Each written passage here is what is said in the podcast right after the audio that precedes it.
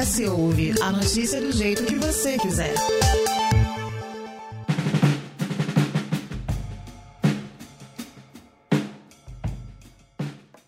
A Páscoa é uma celebração da tradição cristã que comemora a ressurreição de Cristo, o líder e símbolo máximo do cristianismo, que, segundo a história da religião, foi crucificado em sacrifício à humanidade. No entanto, para muitos, a data é lembrada pela doçura dos chocolates.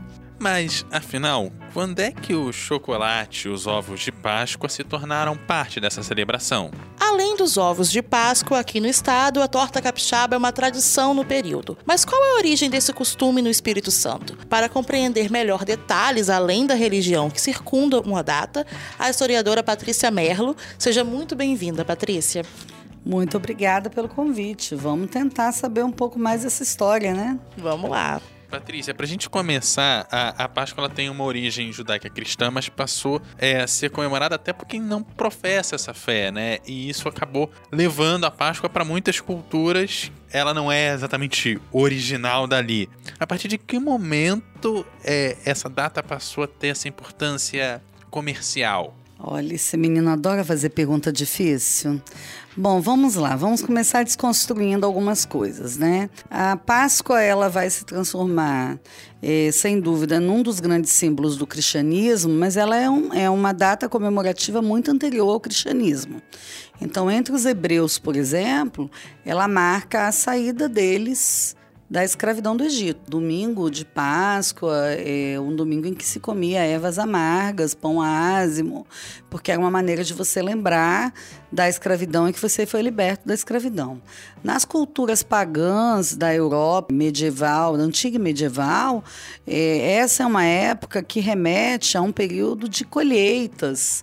Então você tem uma série de rituais que estão ligados intimamente a rituais de colheita e a comemoração dessas colheitas e a agradecimentos por, pelas benesses recebidas pelas divindades, sejam as divindades da terra ou do céu, enfim.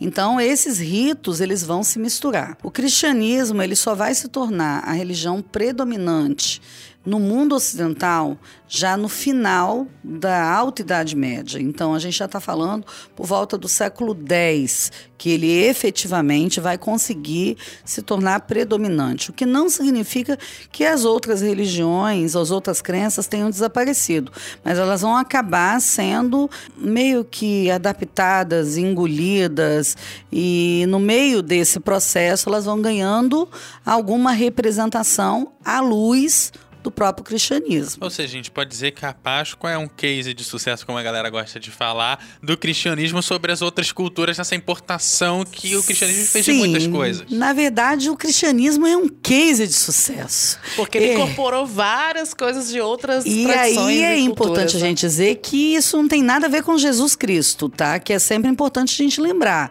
Jesus Cristo não era cristão, ele era judeu. O cristianismo é uma religião que se organiza após a morte de Jesus Cristo. Então são seus discípulos e depois apóstolos que vão organizar esse case de sucesso e há uma série de condições que vão favorecer esse sucesso, inclusive a própria decadência do Império Romano, que vai ter no cristianismo uma, uma religião que vai crescer de maneira assustadora, sobretudo entre aqueles completamente desassistidos do ponto de vista social. E aí eu estou falando de órfãos, viúvas, enfim, pessoas com deficiências que simplesmente não tinham lugar no mundo antigo. Na lógica do mundo antigo, essas pessoas não existem.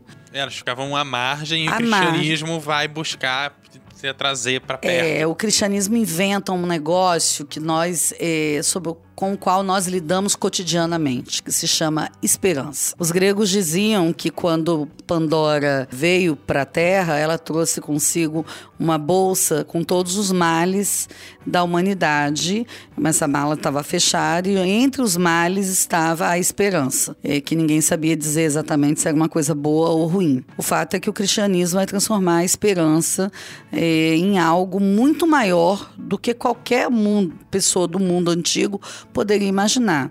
Porque o cristianismo ele vai dizer o seguinte: o que importa não é essa vida, o que importa é o que vem depois. Então, tudo que você passar nessa vida e você passar, você vai passar por isso pensando no que você vai receber depois. Ele traz um conforto de algo que vem após, né? Exatamente, ele traz uma recompensa, entendeu? Então, se você lê o Sermão da Montanha, o Sermão da Montanha ele reúne tudo que deu errado entendeu? Bem-aventurados os fracos, os oprimidos, entendeu? Bem-aventurado aqueles que têm fome, entendeu? Se você lê o Sermão da Montanha, você vai ver que são todo, todo, todo mundo que deu errado tá ali. Inclusive a gente, entendeu? E aí ele está dizendo assim: é deles o reino do céu. Isso é uma mudança no paradigma de compreensão da realidade, na visão da realidade. Então, a partir daí, a gente vai ter toda uma cultura ocidental moldada por um novo padrão e esse padrão tem muito deve muito a essa ideia da esperança. Então os rituais servem para reviver a esperança. A ressurreição de Cristo, ela é comemorada como uma maneira de você lembrar que a salvação é o dom gratuito de Deus. Então nós recebemos a salvação porque ele nos dá de graça a salvação, porque não há nada que a gente possa fazer nesse sentido. E esse é um dos princípios do cristianismo, ou seja, nós somos por natureza pecadores. Logo, nós comemoramos a, a ressurreição de Cristo, porque comemoramos assim o sacrifício do Filho de Deus que veio ao mundo para nos salvar. Daí o valor festivo para a religião, o que não é o valor do comércio. Agora, óbvio, a gente está no mundo do capitalismo, não é? Tudo então, vira forma de lucrar. A gente tem que ganhar de alguma maneira, seja com a esperança, seja com chocolate. E aí o chocolate e os ovos começam quando? Pois é. Aí a gente precisa lembrar muito rapidamente que o cacau é uma planta nativa da América, assim como a baunilha, tá? E, portanto, até o século XVI, os europeus desconheciam completamente ambas. Ou seja, basicamente a, a casquinha é uma invenção americana, Quando... porque é baunilha e chocolate. Não, na verdade, é, a, casquinha, a casquinha não, porque o cacau originalmente era uma bebida. E é, eu acho que essa é a grande novidade. Quando a gente fala de chocolate, todos nós aqui, e quem está ouvindo, vai pensar em barra, vai pensar em pó, vai pensar em batom, entendeu? Vai pensar em vários formatos. Algo doce e comestível, Que são né? sólidos. Só que durante pelo menos três séculos, depois que os europeus entraram em contato, e muito antes disso, nos, em todos os, pelo menos os 4 mil anos antes dos europeus conhecerem cacau, ele era uma bebida tá? Uma bebida espumante, espumosa, como era chamada. É chamada também uma bebida alimentosa, ou seja, ele é considerado um alimento completo, portanto, ele pode substituir uma refeição.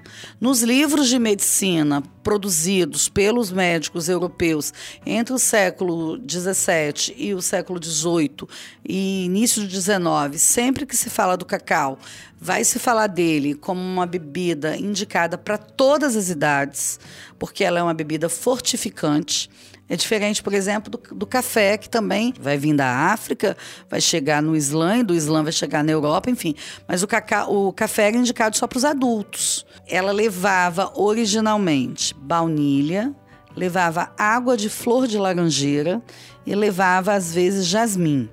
Em algumas receitas muito sofisticadas, ela podia levar um musgo específico de algumas partes da Europa do Norte, que servia para tornar a bebida ainda mais espumosa. Além disso, ela também poderia levar uma pequena quantidade de âmbar, e o âmbar, é, só para a gente lembrar, ele é, é, na verdade, uma resina vegetal e ela é uma, uma resina caríssima, é uma das especiarias mais caras do mundo, tá?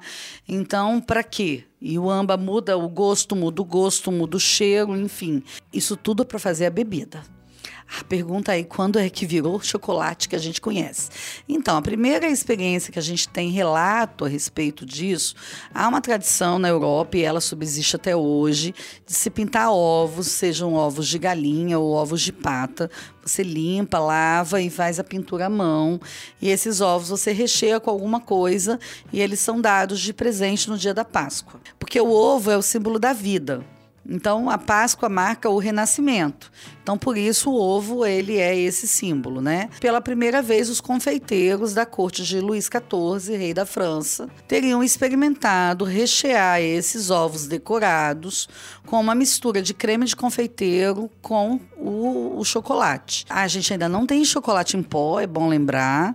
Então, eles estão usando, na verdade, variações do próprio cacau, porque para a gente ter chocolate em pó, a gente, ia ter que, a gente teve que esperar até o século XIX porque só com a invenção da indústria da indústria alimentícia foi possível separar a gordura do chocolate, a manteiga de cacau, do cacau, da, da massa do cacau. Sem a manteiga de cacau, você não faz chocolate em barra. E você também não faz o chocolate em pó. Então, a manteiga é o passo necessário. Só com o desenvolvimento da química, e a química ela vai se desenvolver no decorrer do século XIX, é que nasce a indústria que vai fabricar as barras de chocolate.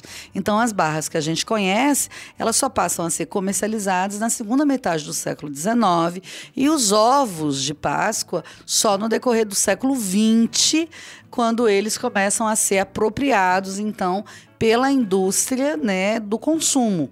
E passam por todo um processo de valorização. E aí você tem é, coelhinhos de chocolate, ovos de chocolate.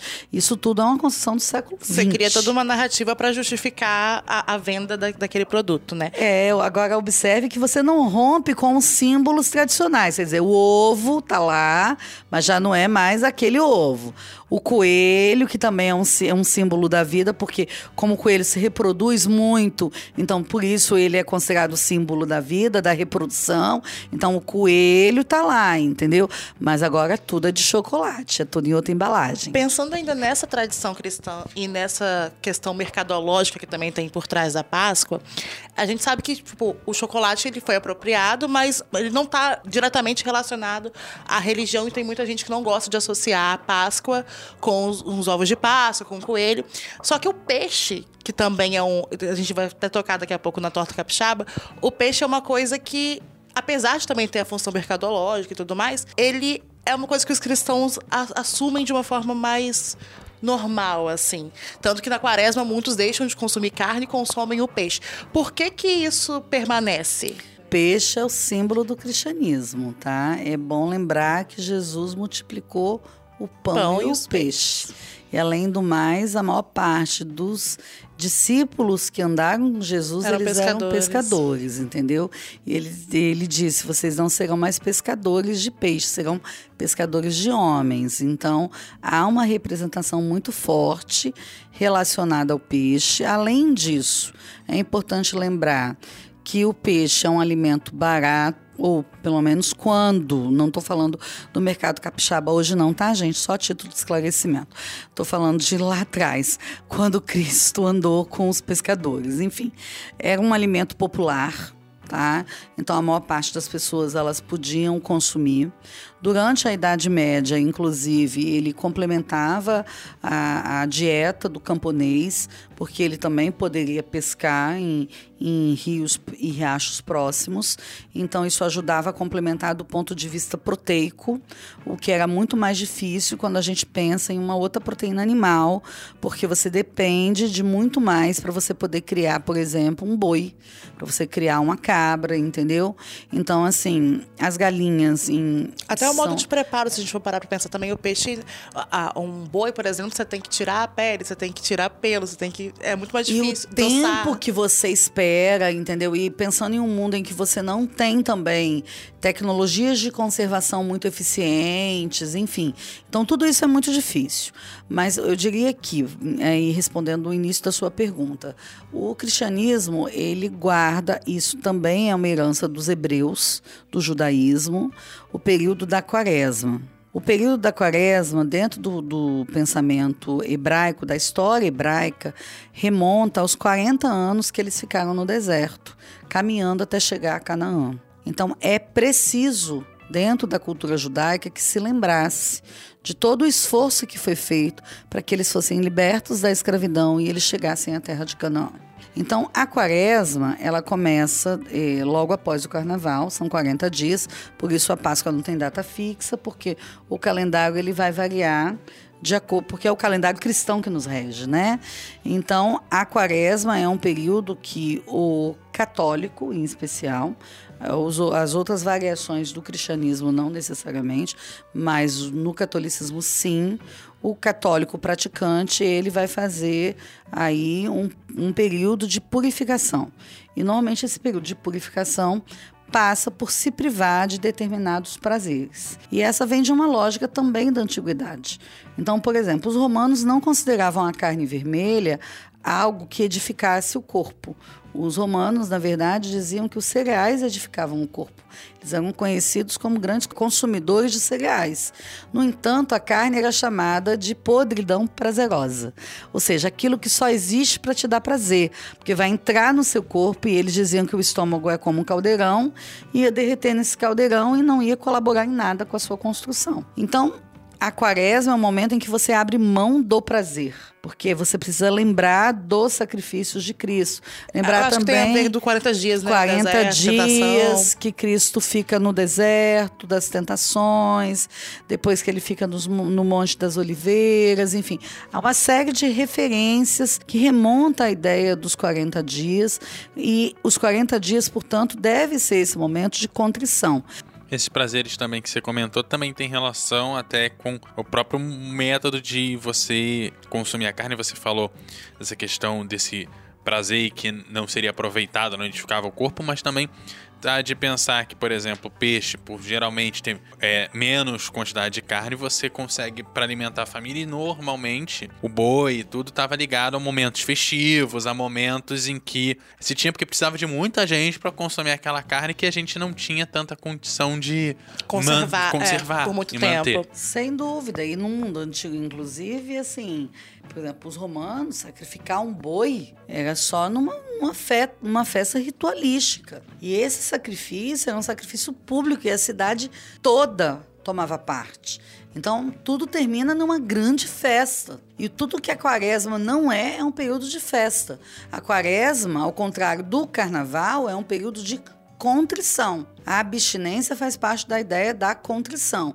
Então, por exemplo, é, alguns católicos fazem jejum, entendeu? Em alguns dias da semana, é, do período da quaresma, às vezes fazem o jejum na sexta-feira, entendeu? Aqueles que não fazem a abstinência de carne vermelha durante todos, todo o período da quaresma, faz pelo menos na sexta-feira, entendeu?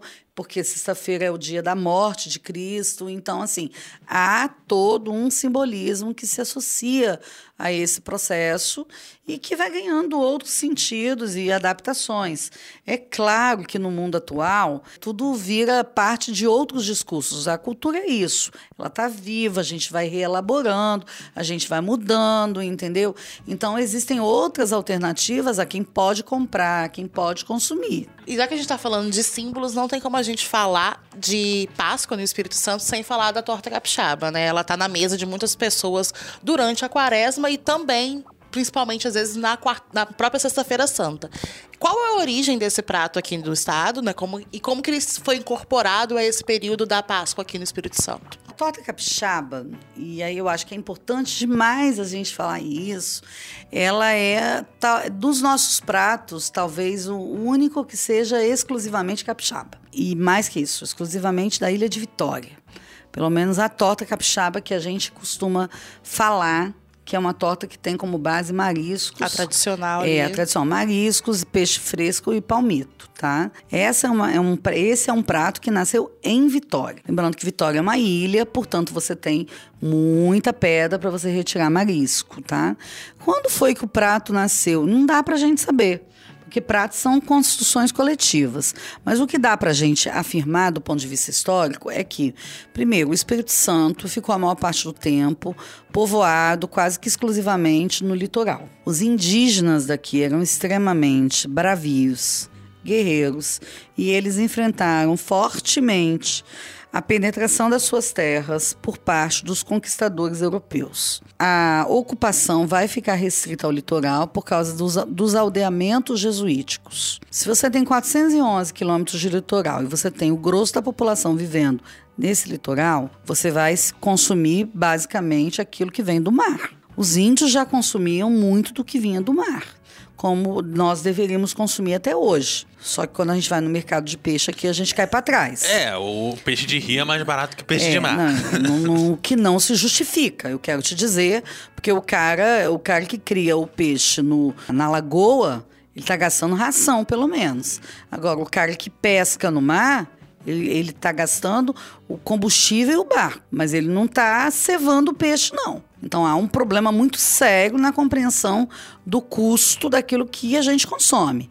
Então, assim, é, é curioso que no Espírito Santo a gente tenha a muqueca como símbolo da identidade local e a torta como um prato emblemático da nossa culinária e a maior parte das pessoas só possam consumir esses pratos de maneira muito esporádica. A depender do período do ano, nem de maneira esporádica. Porque ultimamente não tá dando para comer nem peruá na praia. Então, aí, querido ouvinte que é proprietário aí de bares e restaurantes, achando um absurdo eu dizer isso, eu quero dizer para vocês o seguinte: a gente sabe quanto custa as coisas, mesmo porque a gente cozinha, entendeu?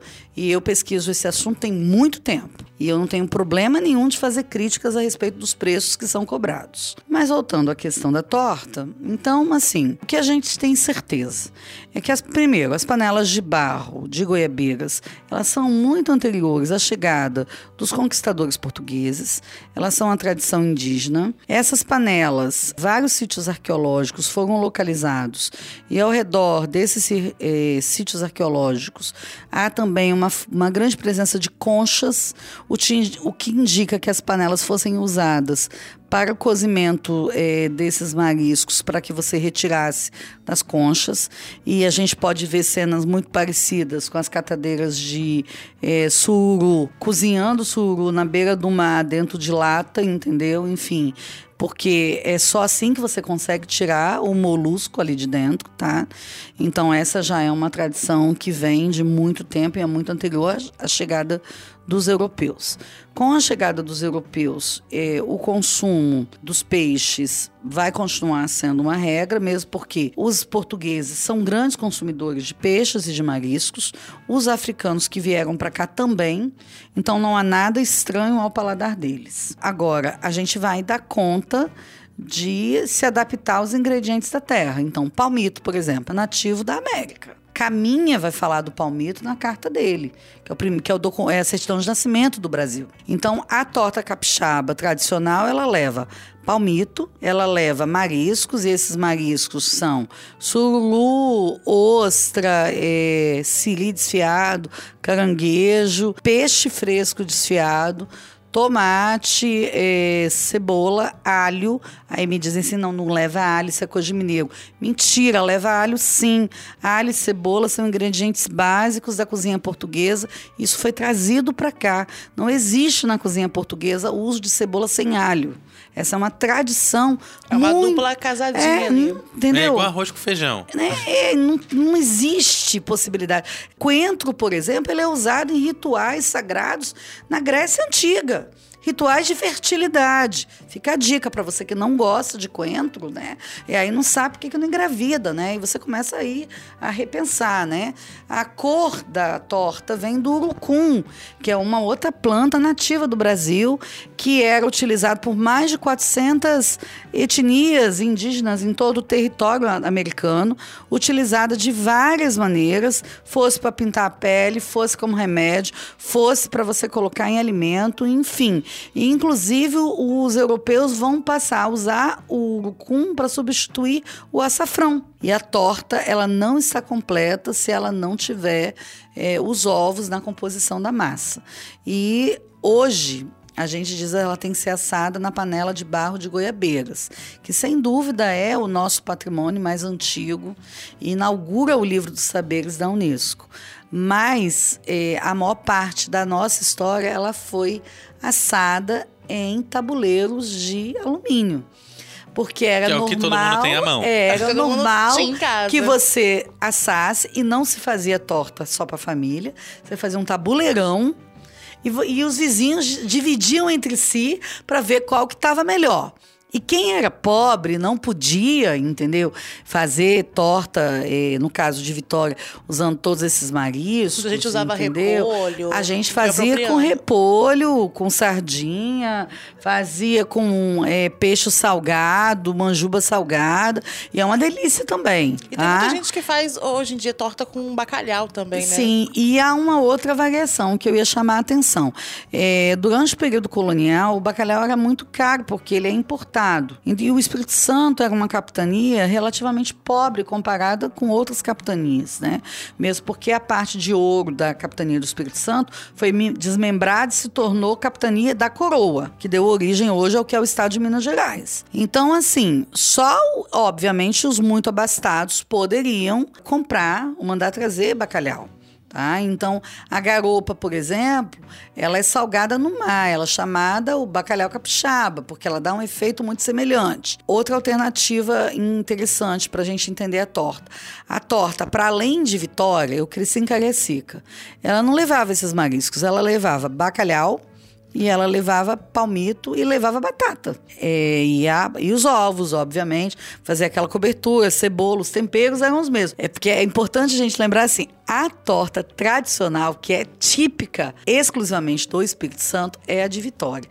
Essa é a que leva os mariscos. E, gente, na receita original, ela não leva bacalhau. Isso é uma novidade da segunda metade do século XX. A receita original é peixe A fresco. original né? é peixe fresco, entenderam? O que tiver à Ah, mão ali. É, exatamente. Você aproveita aquilo que você tem. Pois bem, depois disso, o que eu quero chamar a atenção é que nas regiões do entorno da Ilha de Vitória, à medida que essas regiões foram sendo é, ocupadas, você vai ter variações. Eu estava dizendo que eu cresci em Cariacica. Em Cariacica, minha mãe sempre fez a torta usando. Assim, quando, quando tinha condição de usar bacalhau, usava bacalhau. Senão fazia com repolho. Repolho, batata, peixe salgado, entendeu? Ovos, azeitona, azeite. Agora, você vai para o interior do Espírito Santo, Colatina, por exemplo. Sempre vai ser torta feita com palmito e bacalhau. Ou então batata, palmito e bacalhau. Cachoeiro, a mesma coisa. Inclusive tem algumas variações com o palmito amargo, tá? E que era palmito nativo, que hoje não pode ser retirado. Então a gente faz com açaí que a gente pode comprar, que é produzido em grande quantidade. Então, assim, as tradições elas vão mudando de acordo com o lugar. Elas não são iguais, porque são também espaços geográficos com características que são específicas. Agora, é uma pena que durante o ano a gente não encontre torta capixaba tradicional de Vitória à disposição na maior parte dos restaurantes, porque muitos turistas, e eu falo isso porque eu recebo muita gente que vem para eventos da universidade e eles vêm Querendo né, provar. querendo conhecer a famosa torta capixaba, porque todo mundo já ouviu falar da torta capixaba. E qual torta eles querem comer? A de marisco, você tá entendendo? Aí você fala assim, então tem que ter, né, gente? Porque os caras vêm, eles querem provar, então a gente precisa ter ao longo do ano. Alguns restaurantes já têm hoje no cardápio a oferta, mas não é muito comum, porque Difícil achar. normalmente a gente vai encontrar na época da Páscoa e no entorno do período da Páscoa. Porque capixaba que se preze gosta de começar a comer torta bem antes da Semana Santa e continuar comendo depois. Por isso também nunca é pequena, entendeu? Lá em casa é desse é, jeito. porque tem que sobrar pro café da manhã, pro lanche da tarde, pra janta do outro dia. Aquela tortinha gelada. E tem aquela que você adoro. congela, que você descongela três meses depois para aquela jantinha de emergência. Fala, nossa, mas tava boa, né? Então, assim, tem um negócio meio assim afe- afetivo, com esse negócio de guardar, Não, de ganhar um lá, pedaço. lá em casa a torta capixaba sempre foi uma questão muito afetiva, assim. Tanto que a minha irmã, às vezes, quando. Ah, vamos fazer um almoço em família. Ah, pai, faz torta. Não, não na A minha, torta é uma coisa muito Na minha família chega a ser ridículo, porque minha Qualquer mãe, época do ano, minha mãe essa. nem disfarça. Minha mãe assim, mãe, qual é a torta mais gostosa? Então sua irmã. Olha, cara, eu vou te falar. Ela né? nem fala pra enganar, tipo, ela pra agradar. Eu gravei o ano passado. Eu levei a minha torta e a da minha irmã tava lá. Óbvio, a minha irmã tava linda. Minha irmã é grande cozinheira. Não quer dizer que a minha estava ruim, não. Ela estava boa, estava decente. Aí eu, eu gravando, mamãe. E aí, mãe, qual das duas tortas você gostou mais? Não, eu gostei das duas. É, mas qual você gostou mais? E ela baixava a cabeça assim, aí uma hora ela. Ai, Ah, da Lili. Falei, fala logo, mamãe. É de mim, já gravei. Assume. Aí postei no Instagram. Aí meus amigos, você fazendo isso com a sua mãe, a sua mãe é idosa. Eu falei, é isso aí, pra ela saber que dói no meu coração, entendeu? Agora, tem lugar do Espírito Santo que a tradição não é nem torta, tá? Como a gente tá falando. Sabe qual é a tradição? Canjicão. Vocês já ouviram isso? Nunca Ah, o vi. canjicão. Pois é, e no sul do Espírito Santo se come muito canjicão no período da quaresma e na Semana Santa especialmente. Não sabia. É, essa associação com o período É, não. pois é, porque é uma, é uma comida branca. E olha só, esse canjicão é, da Semana Santa, ele não pode levar nada, é, assim, não pode levar amendoim, ele não pode ser amarelo, entendeu? Ele só vai levar o cravo, lembrando, né, os cravos de Cristo também, né? E ele pode levar um pouco de canela, mas ele leva normalmente muito coco. É isso, então acho que a gente já pode começar a encerrar o programa e ir pra cozinha, porque essa torta aí, pra ser grande, vai demorar pra sair ainda. Né? É mais ou menos. Eu quero te dizer, se a cozinheira for boa, o negócio sai até rápido, entendeu? Depende da fome de quem cozinha. Obrigado, Patrícia. Valeu estar aqui com a gente. Volte sempre. Obrigada a vocês pelo convite, fico à disposição. E lembrando que é, a pesquisa no campo da história da alimentação, ela cresceu muito no Brasil. E aí vou aproveitar e vou fazer uma propaganda importante agora. Esse ano nós vamos receber o maior evento do mundo de língua portuguesa sobre história da alimentação na UFES. Vai ser no final de outubro. Antes disso, a gente faz uma pauta para conversar. Com certeza. Que é o Encontro Luso Brasileiro de Patrimônios e Culturas da Alimentação. E a gente vai reunir pesquisadores do, do mundo para esse evento e vai ser muito bacana. Eles estão muito interessados em conhecer o Espírito Santo, em ir às paneleiras e provar a muqueca, e provar tudo que a gente E tem. provar a torta capixaba. E, exatamente. Eu já estou trabalhando, inclusive, em prol disso, junto com a universidade. E eu acho que vai ser muito bacana e vai ser aberto ao público, tá? Então, desde já, eu já deixo registrado e vai ser um prazer poder contar com vocês. Eu acho que a comida tem muito a nos ensinar. Mesmo porque todos precisamos comer para viver. E a gente muitas vezes come como se fosse apenas combustível. E comida é muito mais do que isso. Ela traduz muito mais do que isso. Então, hoje, quando você estiver comendo, presta atenção nisso. Isso conta muito sobre quem você é, sobre de onde você veio, sobre o mundo que você vive. E isso pode mudar, inclusive, a sua própria maneira de se comportar frente ao alimento. É isso, Patrícia. Lembrando sempre que aqui a gente te convida a debater, a refletir e, sobretudo, a se informar. O ES Ouve tem edição de Eduardo Couto, texto e produção de Lídia Lourenço e a direção de jornalismo de Daniele Coutinho. Até a próxima. Até a próxima, pessoal.